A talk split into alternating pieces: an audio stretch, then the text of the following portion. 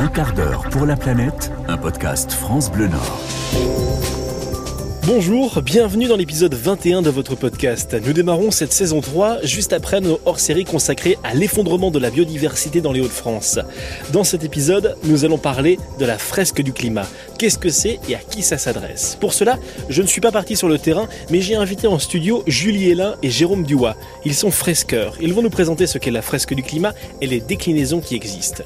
Vous avez entendu un extrait de cet entretien dans le rendez-vous Fier de ceux qui font bouger le Nord-Pas-de-Calais, mercredi 15 novembre à 10h40 sur France Bleu Nord. Voici la version intégrale de cet entretien.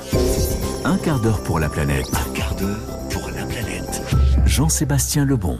Nous sommes ce matin avec euh, Julie Hélin et Jérôme Duois. Bonjour à tous les deux. Bonjour. Bonjour. Merci d'être avec nous sur France Bleu Nord. Vous êtes tous les deux euh, lillois, de la métropole lilloise, disons-le comme ça. Vous êtes fresqueurs, fresqueurs autour de la fresque du climat. On va découvrir avec vous dans quelques instants euh, ce que sont les fresques du climat, mais aussi un livre que vous avez euh, proposé, édité, travaillé ensemble sur les émotions face à l'urgence écologique. Julie, on va démarrer avec vous. La fresque du climat, qu'est-ce que c'est? La fresque du climat, c'est un, un jeu. C'est un outil ludique et pédagogique qui permet euh, justement de prendre conscience euh, du dérèglement climatique. Et ce qui est intéressant, c'est que c'est pas un cours magistral. Au contraire, du coup, le fondateur, Cédric Ringenbach, c'était un enseignant-chercheur et il voulait, euh, sur base des rapports du GIEC, donc les experts du climat, expliquer le dérèglement climatique et il voyait que ça marchait pas, quoi. Parce que les rapports du GIEC, ils font des milliers de pages. Et donc, il s'est dit, bah, je vais découper des, des graphiques et je vais. Du coup inverser euh, le système éducatif et c'est euh, les participants qui vont euh, eux-mêmes s'approprier les choses et l'objectif c'était de mettre ces graphiques en lien cause-conséquence Mhm. sur une grande fresque du coup euh, avec plein de flèches donc finalement ça, comme c'est systémique ça crée euh, vraiment toute une arborescence et euh, ben la connaissance elle est sur les cartes ou dans la tête des participants qui réfléchissent à tout ça en intelligence collective. Et alors pour donner un peu une idée euh, du, du visuel à quoi ça, ça, ça, ça représente, on a donc une grande table avec une, une feuille blanche qui fait euh, là, un mètre environ, si je dis pas de bêtises dans Deux mon mètres. souvenir. Deux mètres, merci Jérôme. Euh, voilà, sur euh, un mètre de largeur du coup à peu près, voilà, Ouais. deux mètres sur un mètre. On a un jeu de cartes, Oui. voilà, avec euh, des, plus des cartes postales en termes de taille pour se donner une idée, Ouais. euh, avec dessus donc des, euh, des mots-clés, avec des images, derrière des explications, et on part donc euh, des actions de l'homme pour arriver aux causes et, co- causes et conséquences du dérèglement climatique en passant par des termes scientifiques, avec notamment le Gulf Stream, euh, le, le réchauffement de l'océan, l'acidification de l'eau. Alors c'est ce que vous disiez euh, quelques instants, Julie, c'est que par moments c'est un petit peu difficile à suivre, mais en fin de compte on arrive à, à faire tout ce cheminement. En fin de compte, à qui ça s'adresse, Jérôme? Eh bien, ces ateliers sont animés à tout public. Ouais. Euh, alors, principalement les citoyens, les étudiants, les écoles, les entreprises, les élus. On a même des formats de fresques euh, dits juniors pour des publics euh, dans les écoles. C'est à partir de de, de, de- du CM1, Ouais. c'est ça, je crois que dans le CM2, ouais. CM2, ouais. Ok, ouais. CM, CM1, CM2 pour les. Donc c'est des jeux un peu plus réduits. Et puis ces jeux permettent euh, euh, vraiment. je- je- J'insiste, je rebondis sur ce qu'a dit euh, Julie. Ces, ces, ces ateliers ne sont pas des cours, ne sont pas des, des apports théoriques, mais sont vraiment des des, des, des, des expériences, un moment collectif où le collectif est très important. C'est comprendre ensemble et en même temps identifier ensemble des leviers hyper concrets qu'on peut mettre en action dès maintenant. Voilà, c'est-à-dire se, se, se comprendre les causes à effet. Moi, ce qui m'avait frappé, je, je partage l'expérience, et c'est un peu le, le but aussi de, de, de la fresque du climat, c'est de se rendre compte que des petites actions qu'on a notre, de notre quotidien, s'il y a une réaction en chaîne qui se fait, on peut arriver à un effondrement de notre société. C'est ce qui risque d'arriver avec le dérèglement climatique et en venir au conflit armé. On sait qu'en Afrique, il y a des guerres de l'eau. Euh, voilà, ça peut arriver chez nous. Il y a des endroits où il n'y a plus d'eau dans le robinet en France métropolitaine. Ah, donc, faut penser à toutes ces choses-là. Euh, alors, il y a, existe de nombreuses déclinaisons, les fresques de la biodiversité, du numérique, de la publicité, même la fresque des footballeurs. C'est vous, Jérôme, qui me l'avez expliqué hors antenne. On pourrait la faire faire à certains de nos joueurs. Je pense qu'ils finiraient par eux-mêmes démonter leur jet privé. Vous, Julie, vous avez créé la fresque de notre équilibre. Qu'est-ce que c'est? Oui, alors la fresque de notre équilibre, comment j'en suis venue à la créer? Euh, Je me suis rendu compte, parce que j'ai fait pas mal de fresques, euh, c'est un outil que j'adore, euh, qui manquait le lien avec la santé. Oui. Parce qu'en fait, euh, quand on parle d'écologie, oui, le climat, enfin, les gens ont l'impression que c'est hyper lointain. Mhm. On a beau leur expliquer que ben ça arrive, par exemple tous les étés, on a des canicules, on peut avoir euh, des inondations, de la sécheresse, et ça arrive de Dans plus le en plus. Nord-Pas-de-Calais, nous sommes en état Ouais. de sécheresse, oui, tout à fait. Exactement, même des sécheresses hivernales comme on a eu euh, l'hiver dernier. Euh, mais les gens, ils ont du mal à, ça les touche pas au, au cœur. Et donc, euh, plutôt que de faire une fresque très euh, experte sur un sujet, par exemple le climat, le numérique, la biodiversité, je suis partie du citoyen occidental moyen Mhm. et j'ai fait son parcours de vie. Donc, je pars de son mode de vie et déjà, à ce moment-là, on voit qu'il y a des déséquilibres. Donc, son, sa vie, elle est déséquilibrée. Et ça va impacter déjà sa santé, ne serait-ce qu'avec euh, la sédentarité, euh, les burn-out, etc. Et on va un peu plus dans les aspects psychologiques pour comprendre d'où ça vient. Ensuite, on explique que si tout le monde agissait comme ce citoyen occidental moyen, euh, il y aurait de la surconsommation. Et qui dit surconsommation dit dérèglement écologique. Oui. Donc en fait, on se rend compte que ces dérèglements écologiques, au final, de façon indirecte, ils sont en train de euh, détruire notre santé. On voit que les courbes de maladie de elles sont parallèles aux courbes de surconsommation. Euh, par exemple, les cancers, euh, diabète, obésité, etc. Et ça passe par, par exemple, les perturbateurs endocriniens, l'augmentation des virus, la- l'appauvrissement en nutriments de, nos aliments, etc. Et donc, l'idée de cette fresque, c'est de montrer que si on menait tous une vie beaucoup plus équilibrée, on aurait un monde beaucoup plus à l'équilibre. Ouais, ça c'est important de, de le préciser. Un quart d'heure pour la planète. Julie, Jérôme, euh, voilà, vous venez ici en tant que, que fresqueur, voilà, donc animateur de fresques du climat. Vous avez été formé euh, justement pour pouvoir euh, animer ces fresques. Vous avez, vous, Ju- Julie, créé une fresque, donc déjà mes respects pour ça, c'est assez impressionnant. Euh, euh, vos, on va peut-être vous demander à vous aussi, quels sont vos gestes écologiques, parce que c'est vrai que si on incite les autres sans en faire, c'est un peu, c'est un peu comme le, le médecin qui dit soignez-vous. Moi, je me soigne pas, mais alors vous, on rentre un petit peu dans votre vie privée. Jérôme, quels sont vos gestes euh, que vous avez mis en place après avoir découvert la fresque du climat Euh, eh bien, très simplement, il y a deux ans, on, a- on avait deux voitures, on habitait à la campagne, en périphérie de. Ouais. Une, une des voitures est tombée en panne, on s'est dit, chiche, on la remplace pas. Et donc là, ça veut dire une vie à réinventer. Euh, là, on se rend compte que tout est lié. On se rend compte du pouvoir de la voiture, de son, en tant que curseur social, en tant que, que facilitateur de vie. C'est en gros, c'est j'ai envie de le faire, et bien ma voiture me permet à tout moment de d'enclencher. Euh, ce matin, je suis venu en train, et donc je suis dépendant des horaires de train. Mhm. J'avais rendez-vous une certaine heure. Vous m'avez croisé une heure avant, parce que bah voilà. et donc, ça, il y a un nouveau rapport au temps euh, qui nous impacte nous individuellement. Puis il faut emmener avec nous notre famille.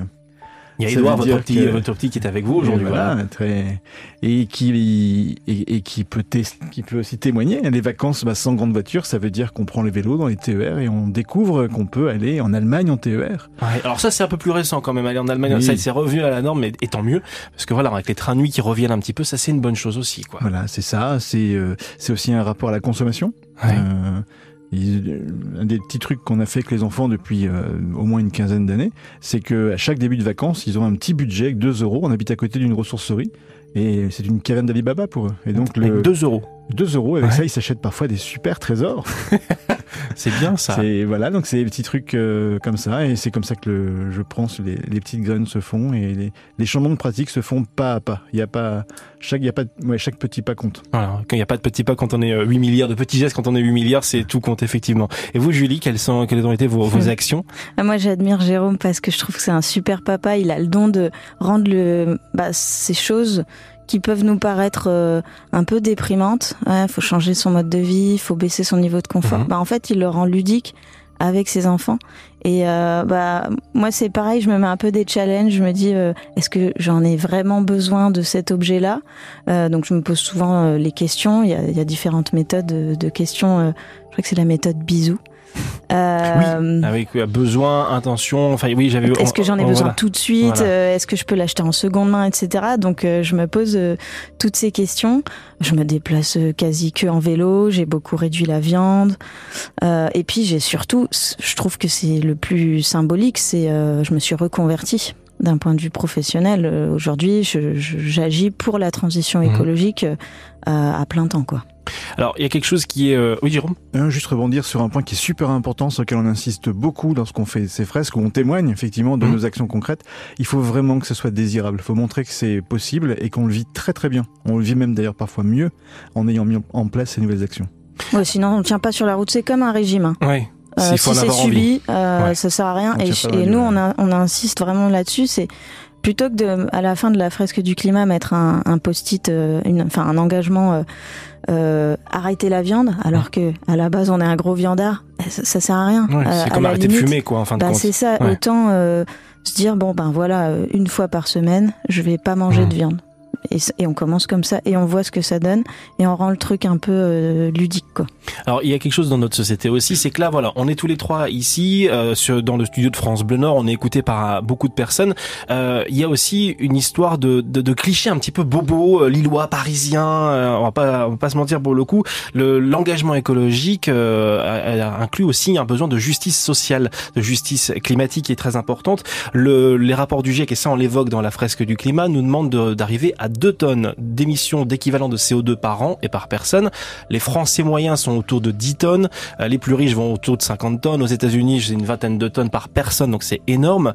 Euh, et Jérôme, on en avait parlé euh, peu de temps avant d'enregistrer cette interview. Vous avez fait une rencontre avec une fois un SDF qui euh, vous avait dit, euh, alors c'est simple, moi pour pouvoir être écologique, je dois vous rattraper et remonter à 2 tonnes. C'est-à-dire qu'en fin de compte, en fonction de notre euh, milieu social, de nos revenus, de notre façon de faire, on n'a pas le même travail à faire et déjà les personnes sans le savoir sont déjà engagées. Est-ce que ça peut arriver ça aussi? Sans savoir est-ce qu'ils sont engagés, non, je pense qu'ils sont, Contraint ils peut-être sont plutôt? contraints par euh, un contexte de vie. Alors oui, ils prennent conscience que nous, on est en surconfort, et puis eux, ils sont en sous-confort, et euh, euh, nous, on doit re- se rabaisser un petit peu, euh, baisser la voilure, mais, mais eux, ils doivent quand même essayer de remonter pour atteindre un niveau de confort acceptable. Mhm. Euh, mais c'est vrai que, alors c'est un peu cliché, mais ce, ce conflit euh, fin du monde, fin de fin du mois, on, on- plus on, on, on rencontre on- par ces fresques des personnes en, en difficulté, et plus on le, on le mesure bien. Et quand on fait un atelier fresque du climat ou autre, et que des personnes vous disent, bah oui, je comprends bien, euh, il faut que je parte moi en vacances, mais ça fait 15 ans que je suis pas parti en vacances. Voilà. La réalité, elle est là. Donc Ouais. effectivement, il y a une dimension sociale euh, qui est euh, qui est importante. Voilà, donc quand on a un footballeur qui prend son jet privé pour faire euh, Lille-Strasbourg ou euh, Paris-Strasbourg et nous qui euh, ne pouvons pas y aller ne serait-ce qu'en voiture, il faut penser à ce genre de choses aussi. C'est là aussi les, les différents équilibres. Tous les deux, vous avez évoqué quelque chose de très important qui sont les émotions. Dans les fresques du climat et les déclinaisons que vous animez, euh, il y a une partie liée aux émotions qui est très importante. Pourquoi justement c'est aussi important de, de mettre en place ces émotions? Julie? Euh, en fait, on est dans une société où on a complètement euh, mis de côté les émotions. Euh, par exemple, dans une entreprise classique, on va nous demander de laisser les émotions à la porte. Et moi, j'ai envie de dire, si c'est le cas, dans ce cas-là, euh, bah, remplacez-nous par des robots, en fait. On a essayé ça.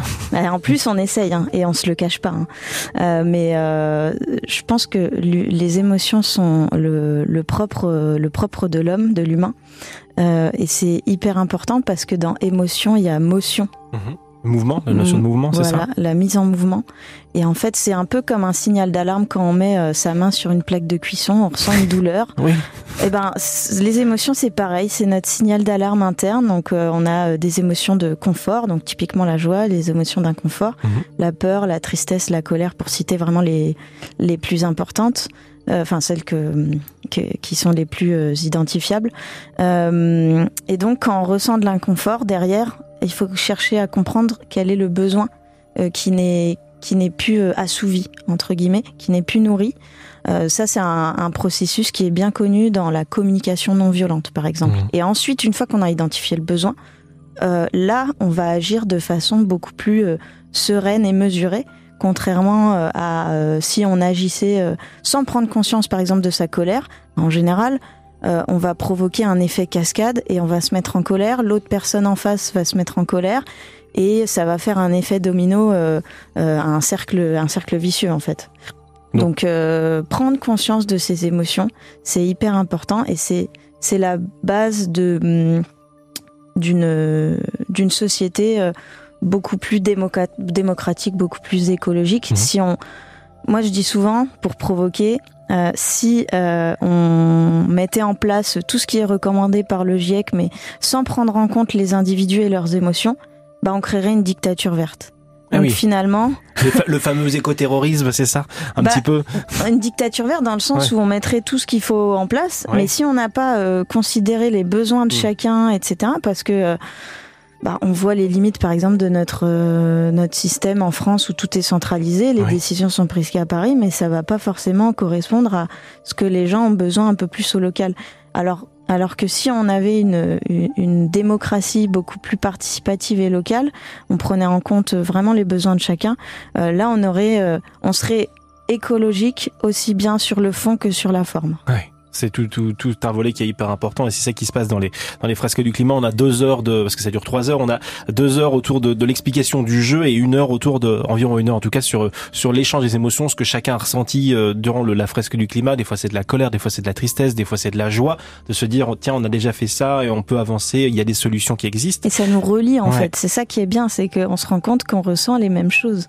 C'était l'objet du livre notamment. Un quart d'heure pour la planète. Un quart d'heure Jean-Sébastien Lebon.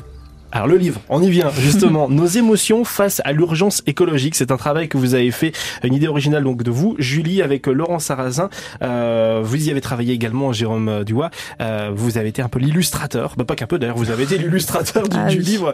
Euh, ça me tenait à cœur d'en parler de, de, de, votre livre. Vous souhaitiez donner la parole à des citoyens. Alors qui sont ces citoyens, Julie? Bah Justement, c'est des citoyens lambda. Il y en a que je connaissais et d'autres moins. C'était un appel que j'ai fait sur sur les réseaux sociaux euh, en fait, euh, j'ai moi-même écrit un texte euh, qui m'a fait du bien parce uh-huh. que l'écriture, ça a vraiment des vertus hyper thérapeutiques.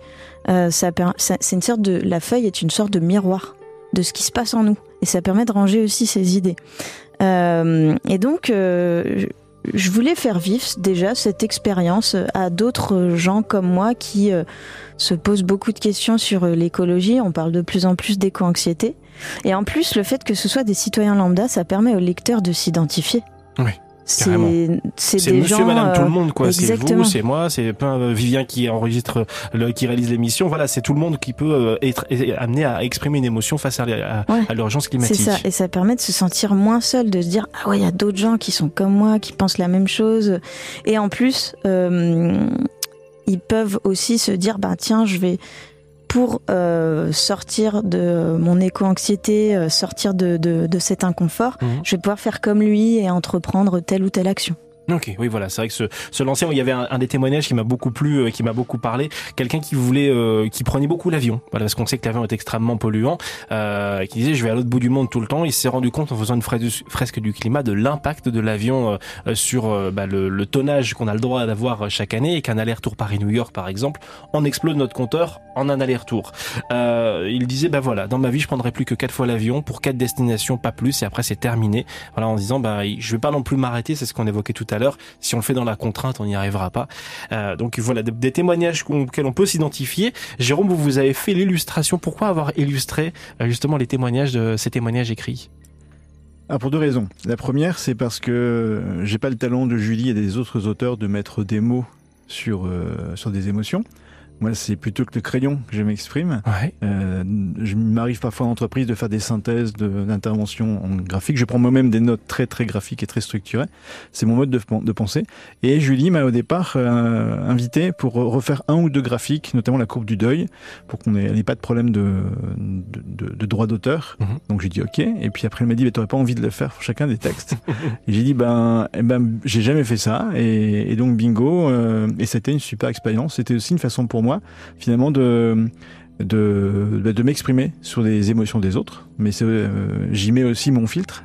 D'ailleurs, c'était très intéressant. Une fois que j'ai, on a reçu des textes, moi, on travaillait un peu en direct. Ils nous envoyaient les textes, je les lisais hein, immédiatement. Je les, j'illustrais ce que ce que je ressentais. Donc, on est bien dans le domaine des émotions. Mhm. Et à 70% des cas, on m'a dit c'est génial, c'est exactement ce que je voulais dire. Et puis, il y a 30% des cas, on dit c'est pas du tout ce que je voulais dire. Je fais bah oui, mais c'est ce que j'ai ressenti. C'est l'émotion de l'émotion. C'est ce que le lecteur, voilà, le lecteur va, va ressentir.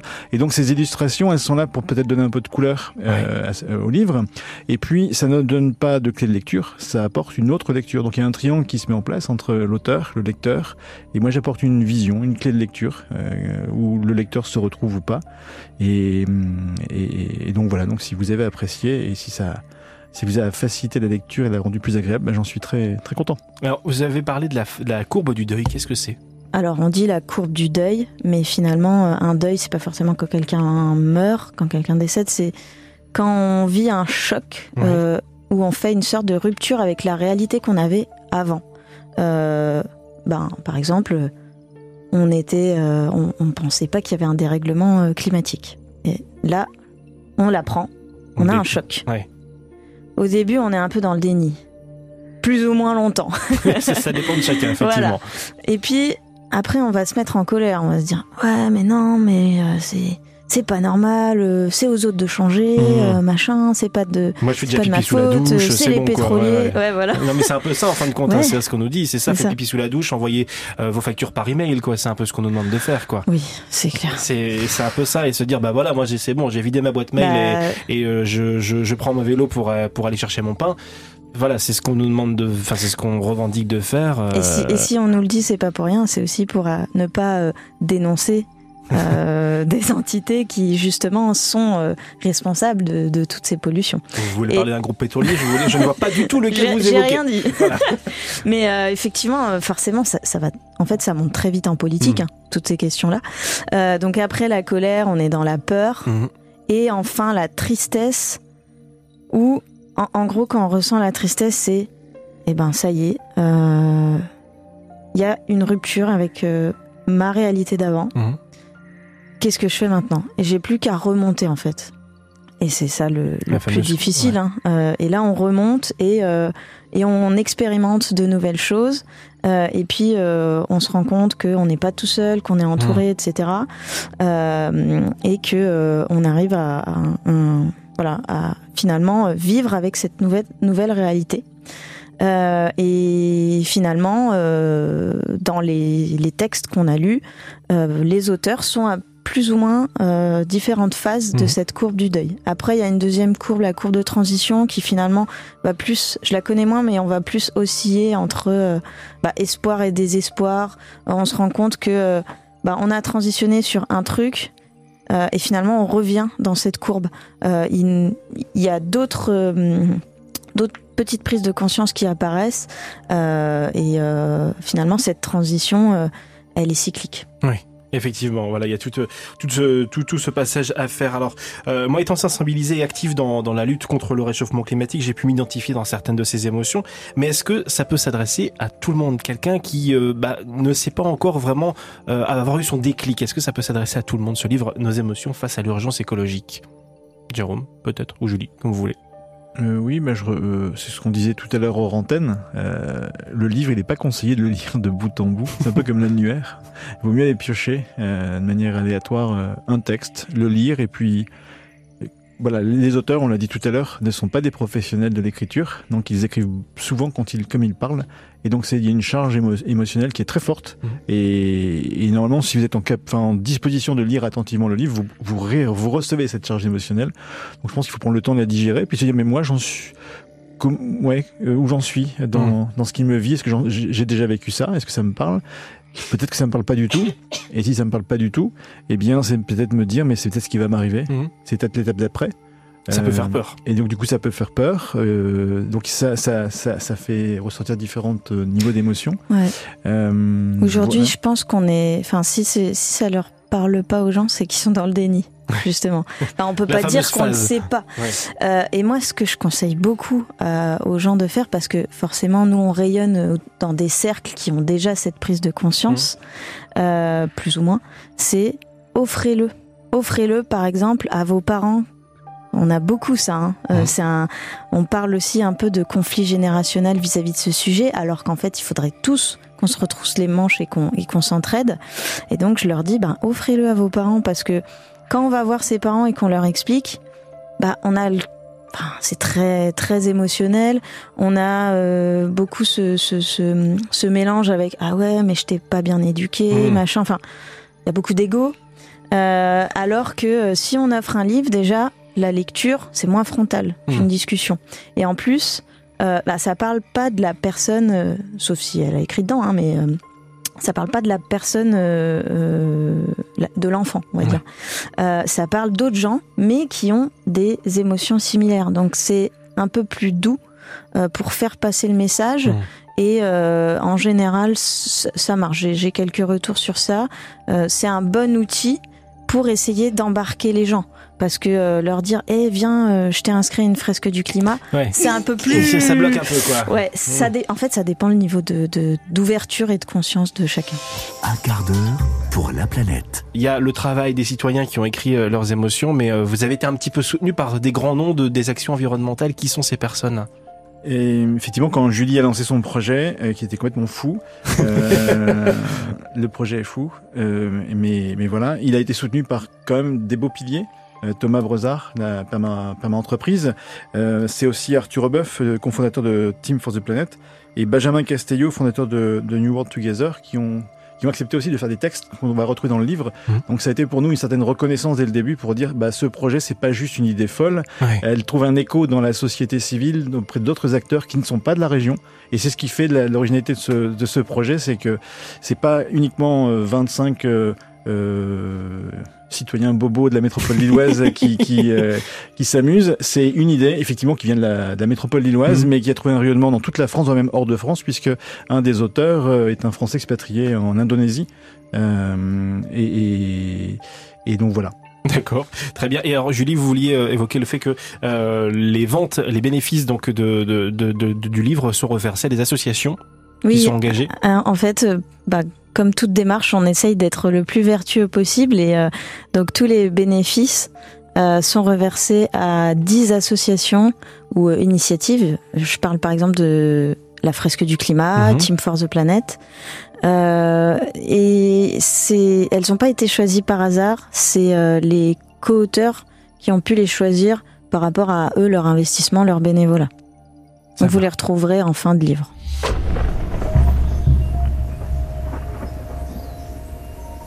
Avant de partir, euh, Julie et, Jérôme, on a parlé du déni il y a quelques instants. Euh, un certain Emmanuel Macron a dit il y a quelques mois... Qui aurait pu prédire la vague d'inflation ainsi déclenchée ou la crise climatique aux effets spectaculaires encore cet été dans notre pays? Est-ce que c'est du déni ou une tournure politique?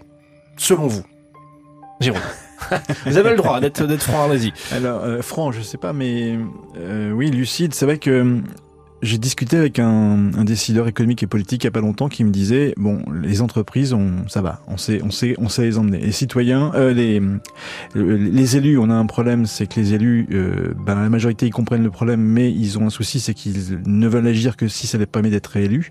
Donc ça c'est un vrai vrai problème dans dans cette espèce de triangle d'inaction. Et les citoyens ils ont du ben le citoyen il est compliqué à comprendre parce que même quand le citoyen comprend la situation eh bien il est hyper ambigu et contradictoire dans dans ses dans ses comportements c'est qu'en gros, les éoliennes, on est d'accord, c'est, c'est peut-être une alternative au pétrole, mais je ne la veux pas au bout de mon jardin ni dans mon village. Donc, mmh. Voilà. Donc il y a. Donc maintenant par rapport au euh, c'était quoi votre question? C'était par rapport au fait est-ce que est-ce que Emmanuel Macron est dans un déni ou dans dans une dans, dans une tournure de phrase politique tout simplement? Non, je pense qu'il est dans son rôle en fait de devoir réconcilier euh, les différents les différents les différents cercles qu'il qu'il représente. Et c'est vrai qu'on aimerait de, de, la part des élus en général, pas Emmanuel Macron en particulier, mais qu'ils s'affranchissent finalement de, de carrière et de, de, parcours politique, de trajectoire, prennent conscience des enjeux et se disent ben oui, j'ai le courage de prendre des décisions qui sont peut-être pas bonnes aujourd'hui, mhm. qui vont peut-être faire grincer des dents, mais qui préparent l'avenir pour euh, pour nos enfants.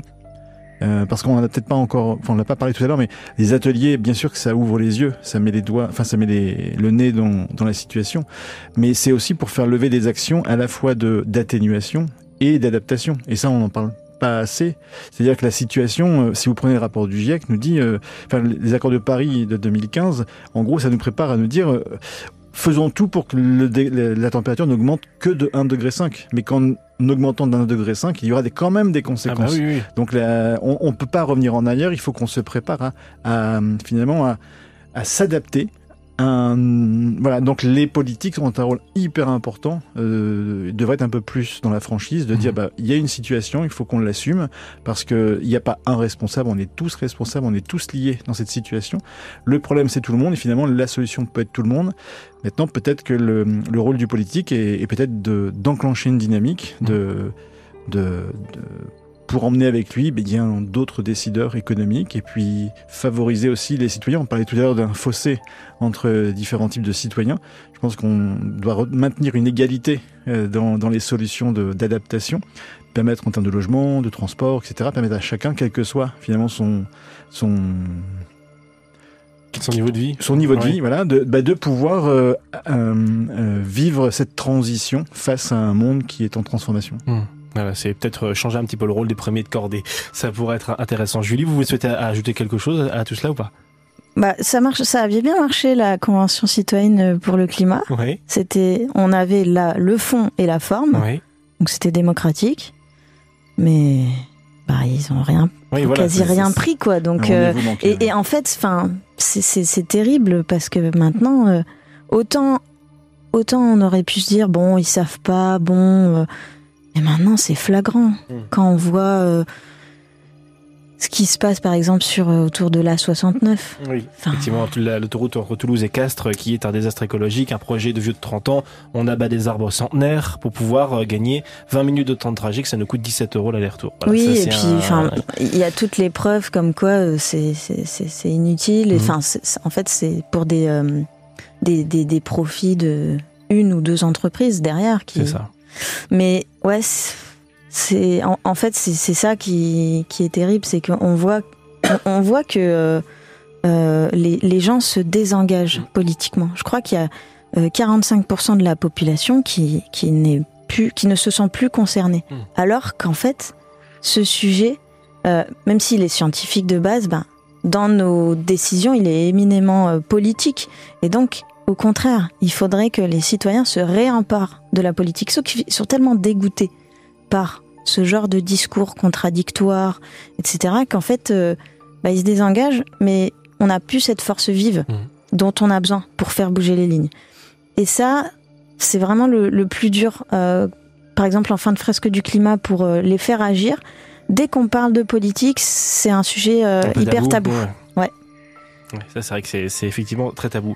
Mais vous avez parlé des fresques du climat, justement. Vous êtes tous les deux fresqueurs. Vous faites partie donc des fresqueurs des Hauts-de-France.